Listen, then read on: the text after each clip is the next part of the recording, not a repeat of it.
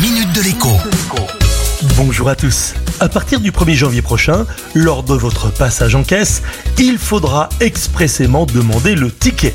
Si vous ne demandez rien, eh bien, vous ne l'aurez pas. Les associations de consommateurs viennent de faire savoir qu'elles sont contre cette mesure, estimant qu'elle priverait les consommateurs d'un droit essentiel. Mais en réalité, c'est une posture, car nous savons bien, vous et moi, que le ticket, dans 95% des cas, termine enfourné au fond d'un sac ou encore d'une poche de manteau pour atterrir ensuite à la poubelle. Qui plus est, si vous êtes titulaire d'une carte de fidélité du magasin dans lequel vous venez de faire vos courses, eh bien, le ticket sera disponible mais dématérialisé dans votre espace client et ce, sans rien demander.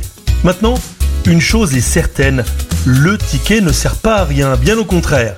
Il permet de détecter qu'un prix facturé n'est pas celui qui était affiché en rayon ou encore que l'on vous a compté 4 pattes brisées au lieu de 3. Mais mon conseil du jour, c'est de ne pas attendre que vos sacs soient remplis dans le chariot ou pire encore que vous soyez arrivé à la maison pour pointer.